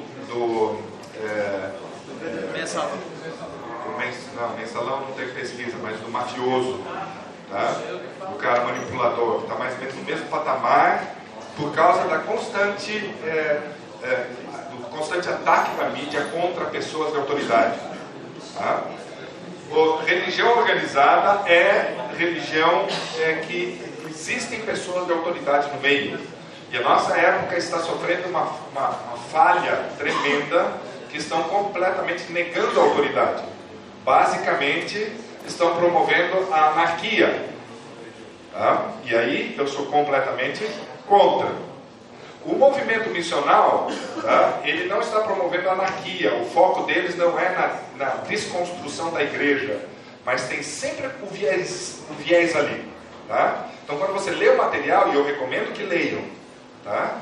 recomendo fortemente que leiam, que tem coisas preciosíssimas ali. Preciosíssimas. Tá? Mas você presta atenção sempre nesse viés, nesse toquezinho da desconstrução da, da igreja organizada que eu me distancio imediatamente disso aí. Tá? Nós precisamos de organização, tá? sonho com uma organização que seja eficaz para cumprir o sonho de Deus, o sonho adventista do sétimo dia, o sonho de uma igreja do tempo do fim, mas nós precisamos de organização. E como o pastor hoje de manhã falou na meditação, é essa maneira que hoje nós estamos organizados. Talvez não seja mais eficaz, talvez não seja melhor, mas de alguma maneira nós temos que nos organizar. Tá? E se nós nos organizássemos de outra maneira, nós teríamos outros problemas. Então, né, de qualquer maneira, nós temos que nos organizar. E eu sou a favor de igrejas estabelecidas, mas, não sei se vocês, bem no começo da matéria, vocês me ouviram usar a expressão igreja sem paredes. Tá? É, ao termos uma igreja com paredes, que não neguemos o fato da igreja sem paredes. Eles fazem uma coisa em detrimento da outra. Eu acredito que as duas podem funcionar é, é, fielmente. Tá? Tem uma igreja, inclusive aqui no Brasil, que não estou autorizado, pedindo para não é, falar, mas tem uma igreja muito interessante aqui que está se organizando com diversos cultos na mesma igreja para reunir pessoas que, na verdade, é uma igreja sem paredes tá? Adventistas. E tá assim, ó. Vocês vão, cedo o suficiente, vocês vão ouvir desse, desse projeto, se não morrer na casca. Tá? É, se alguém não, não, não matar o, o, o projeto, tá? É, ele, eu creio que vai ser um tremendo de um projeto. Diversos cultos, diversas caras de cultos, diversos grupos de pessoas sendo atendidos nas suas necessidades, mas o foco não está dentro das quatro paredes. O foco está nos pequenos grupos, nas casas, naquilo que acontece é, ali na comunidade, nos serviços prestados na comunidade, nos ministérios que atendem pessoas descrentes e crentes e assim por diante. E eles se reúnem para celebrar as belezas daquilo que Deus é, presenteou para eles. Adventista do sétimo dia, mais do que nunca, tá? comprometidos com, com a nossa, a nossa a nossa mensagem, com o nosso estilo de vida, promovendo saúde física, mental e espiritual. Tá? Esse grupo está tá se é, é, quando eles me perguntaram onde é que eles tinham que crescer, eu digo, olha, vocês é, cuidem em cada passo para vocês não perderem a identidade adventista. Tá? E eles dizem, olha pastor, nós promovemos vegetarianismo, nós promovemos isso, promovemos aquilo, promovemos... Eu percebi assim que eles estão inclusive num movimento de recuperação de coisas que andamos perdendo aí por preconceitos. Fala, pastor Gilmar. É, os nossos pioneiros rejeitaram a organização. Né? Sim. É, eu até aproveito para. Acho que é legal esse tema para a gente. Não sei se os colegas assistiram é, os oito vídeos que a Novo Tempo produziu sobre história da igreja. Pequenos vídeos. Tem à disposição no YouTube, eu tenho o link aqui. Vale a pena assistir dá uma ideia muito interessante, bons depoimentos, não sei se o senhor chegou a ver. Não, não ver. Muito, muito interessante. É, foi produzido agora recentemente no Conselho Outonal dos Estados Unidos. Então, vale a pena, porque houve uma. É, o Estado produzido, exatamente. Então, houve uma rejeição inicial né, por essa organização, porque eles tinham medo de, ser, de serem confundidos, porque eles tinham vindo de uma rejeição de Babilônia. Né? Então, eles achavam que estavam repetindo mesmo se eu não conhecesse a natureza humana, tá, eu me oporia à organização também. Tá? Mas como o ser humano é ser humano, não tem como. Seria um idealismo sem pé no chão, seria só nuvens na cabeça, é, cabeça nas nuvens e não pés no chão, porque o gigante se faz não por só pés no chão e não se faz só com a cabeça nas nuvens. O gigante se faz tá, com os pés no chão e nuvens, é, cabeça nas nuvens. Então seria só cabeça das nuvens se eu é, acreditasse que é possível nós é, avançarmos um movimento mundial sem organização. Não dá. Tá? Então, é, a igreja emergente, a igreja, desculpa, missional, é esse foco. O, o, a frase que eles usam, e eu amo essa frase, tá? É, mas faço as devidas considerações para nós, Adventistas Sétimo Dia. Eles dizem qual foi o endereço da igreja de Jesus uma igreja itinerante, uma igreja ambulante. Tá? A igreja ia onde as pessoas estavam. Eu gosto demais desse conceito. Não que uma igreja, que uma igreja não possa ter endereço, tá? então não é o problema. Nós temos que colocar a coisa na perspectiva certa. Eu estou dando foco naquilo que está faltando para nós. Nós temos endereço, isso não nos falta, e nós, isso nós não precisamos abrir mão. Mas nós precisamos adquirir a falta de endereço que é, andar pelas ruas sem negar um endereço. Entenderam isso aqui ou não? Tá? Então, veja, é, é, os membros enfiaram nas casas das pessoas. Eu gosto muito daquela abordagem lá da, da igreja do Sobradinho, né? É, é, a visão do pastor, do pastor Manolo ali que ele colocou. Tá? Eu quero, eu quero a igreja na casa das pessoas. Eu não quero que a pessoa tenha que colocar terno e gravata para ir na igreja. Eu quero que ela pegue um chinelo e short, atravesse a rua e esteja na nossa igreja. Que são os pequenos grupos. Uma igreja em cada rua da, da, da, da, da cidade, em cada quadra da cidade. Um grupo em cada rua. Um grupo em cada rua. Tá? Isso é igreja na rua, isso é igreja na, misturada com o povo. Tá? Como é que você quer organizar isso? Isso você tem, que, você tem que ver como é que você vai organizar isso.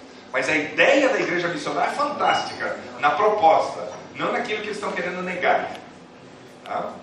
E, e, faz parte do movimento de crescimento da igreja. Vocês estão vendo aqui o desenvolvimento, queridos? Como é que, como é que a coisa é, é, é, avança aqui? Ó, tá?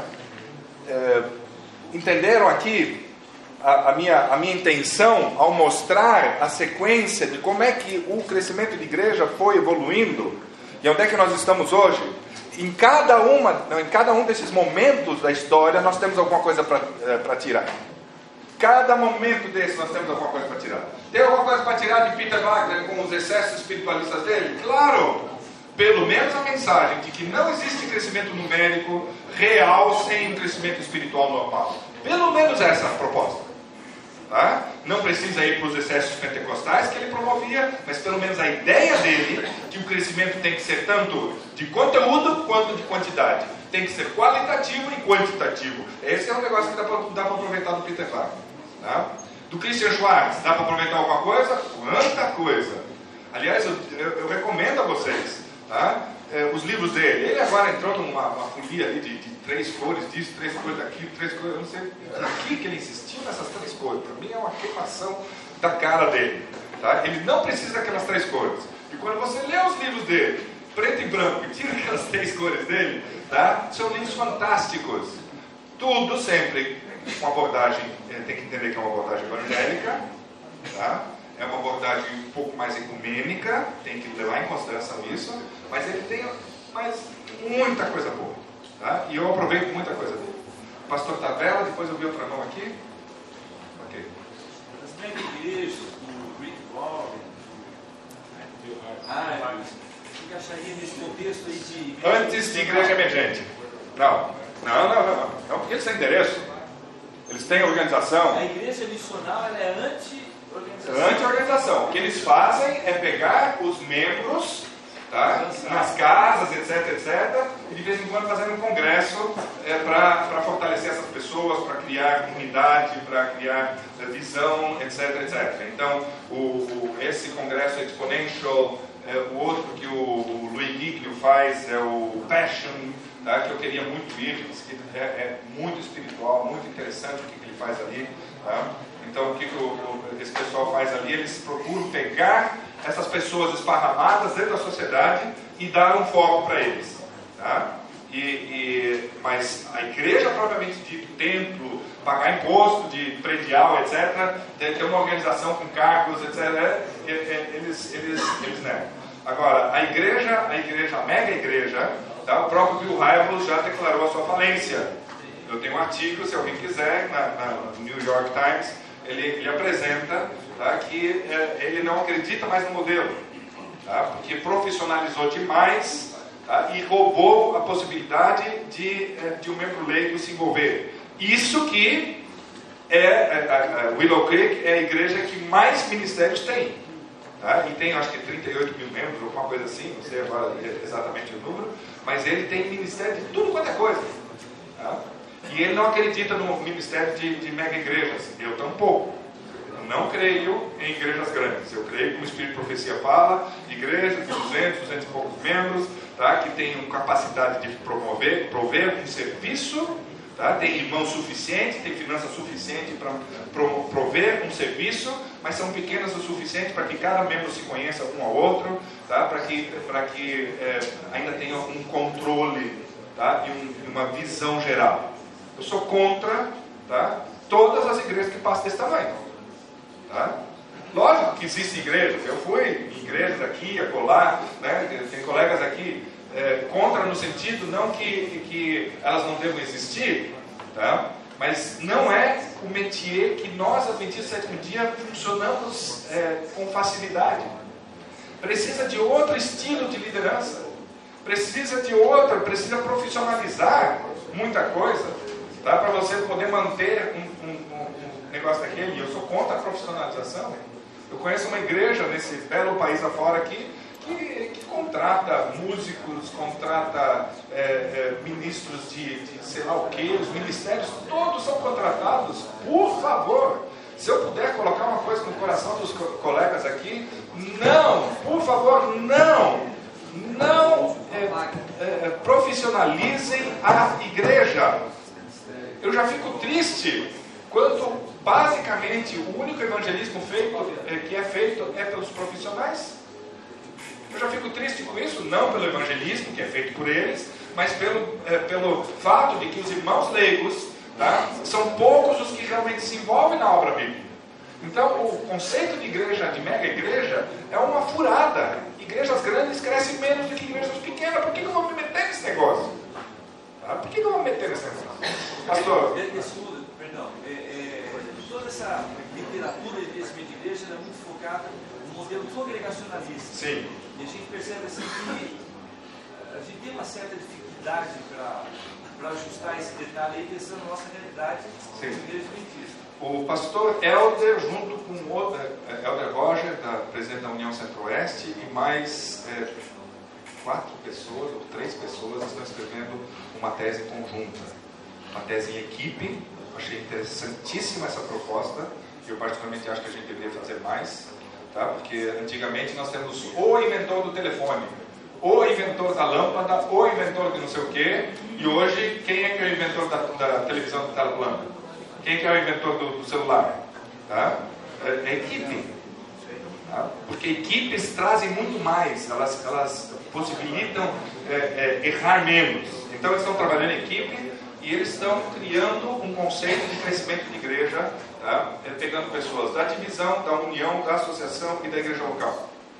Tá? Então eles estão representando todas essas perspectivas numa proposta de crescimento de igreja para a Igreja Adventista Sétimo Dia no Brasil.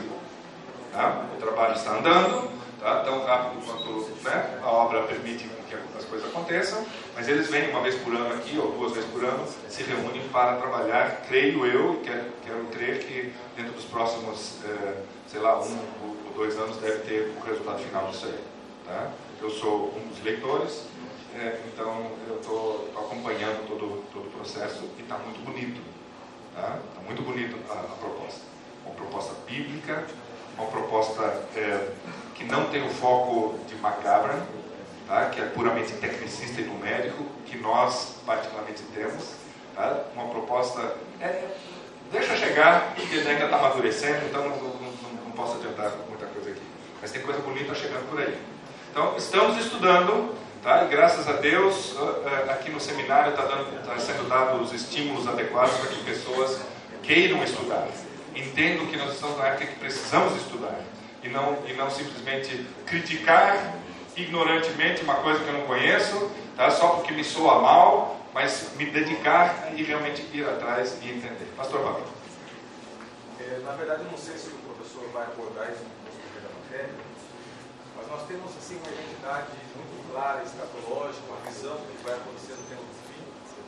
E eu queria saber eh, se existe algum tipo de direcionamento, crescimento de igreja por parte da, da Igreja Católica. Nós vimos aí uma pesquisa que foi feita recente, que tem um crescimento de números. Ontem, na entrevista que foi dada ao Fantástico, o Papa alguma forma mostrou que não está assim tão alheio a essa questão, embora no Brasil ele falou que não sabe muito mundo pergunto, existe algum trabalho dentro do catolicismo? Porque a gente sabe que dentro da profecia, é, a restauração implica também um crescimento de ambos aspectos. Como a igreja católica tem se posicionado a isso para que nós possamos de alguma forma estar atentos a essa realidade? É, eu não sei, não tenho visto exatamente isso aí. É, tem coisas assim bem fundamentais precisando de, de atenção no nosso crescimento da igreja adventista de sétimo dia, então ainda não pude me dar, aliás, está abrindo uma janelinha interessante para a gente uh, observar isso aqui. Tá? Mas a igreja católica, tradicionalmente, ela se preocupa com os cargos dela e com as finanças. Isso, os dois, ela tem. E tem muito. Tá? E como ela é uma igreja milenar, ela trabalha muito, ela já percebeu que a, a abordagem direta não funciona. Se você gosta de teorias de conspiração, etc., que eu não sou muito afim, mas é, alguma coisa disso é verdade, você pega, por exemplo, os jesuítas estão enfiados em todas as grandes empresas. A comunidade europeia é regida basicamente por jesuítas. Tá? Todo, todo lugar onde tem alguma coisa acontecendo no planeta Terra tem jesuíta enfiado no meio. Estive no Japão e conversei com pessoas de lá e, e, tem jesuíta enfiado lá nos grandes negócios, nos acontecimentos de lá, e a igreja católica é desse tamanho lá. Tá? Então, basicamente, tá? é, é, eles são, e hoje, por um grande acaso, o Papa também é um jesuíta. Tá? Isso tem muito, muito peso. Tá? Então, eles trabalham muito com o processo histórico, mudando mentalidade, criando coisas a favor deles, que é, nós, nós, somos, nós adventistas somos muito ingênuos comparado com, com aquilo que eles estão fazendo. O diabo se arregimenta de uma maneira muito, muito sutil e sagaz. Tá? E eu, eu li alguma coisa, mas eu, como eu não sou muito afim desse, dessas teorias de conspiração, tá? eles não estão muito preocupados em número de membros. Eles estão preocupados em pessoas que influenciam é, posições chaves no mundo dos negócios, das finanças, das mídias, tudo onde realmente vai mudar o rumo da história, ali eles estão presentes. Tá? E puxando na mesma direção, eles fazem corpos de vida ou morte, é, é um negócio assim, sério mesmo. Tá? Agora, é, então, eu, eu, não sei se eles estão preocupados com esse, com esse assunto de crescimento de número de membros. Tá? Não sei. É, eu, eu entender do aspecto afetivo, relacional, fosse o caminho para reverter um possível quadro que tenha se apresentado nos últimos anos. Eu não sei, quer me parecer que, dentro de um contexto escatológico, é, de alguma forma, ela vai se tornar expoente também quanto a, a essa questão. Né? Então, nós não temos ferramentas sólidas para analisar o, o que eles abordam em termos de crescimento. É, e é, é bonito, né? O, o, Papa foi lá, a primeira vez, lavou os pés lá de meninos, né? lá, lá no orfanato, né? ao invés de lavar, como tradicionalmente, os pés de todos os diáconos escolhidos a dedo da Igreja Católica, ele foi lá né? É, é, fazer lá com aqueles meninos. É, foi, é, ele está dando alguns sinais assim interessantes, mas para mim, sabe quando você cria uma, uma imagem de é, atrativa que é, faz que o olhar de todo mundo se concentre aqui para você ter condições de fazer o que você quer fazer por aqui? Tá? É bem sutil. Tá? Então, para mim, é muita imagem. O diabo é sagaz, simples. A gente tem que ser simples como a pomba e prudente como a serpente. Tá? Eu fico só prestando atenção onde é que é essa imagem de distração, tá? Para eu poder olhar na direção contrária e ver o que de fato está acontecendo, o que, que eles estão querendo. Tá? Então, é, é, é, bem, bem sagaz esse negócio. Mas, é, para responder, não, é, é, é, mais ou menos nesse campo que eu estou, em termos de crescimento de igreja, eu não sei muito sobre a igreja católica. Queridos, temos 10 horas, 10 e 15, por favor, de volta. Nós atrasamos um pouquinho hoje de manhã, nada contra o pastor, mas nós atrasamos um pouquinho. Temos que recuperar, temos conteúdo, tá? E eu tenho que dar umas, dar umas avançadas aqui é, consideráveis.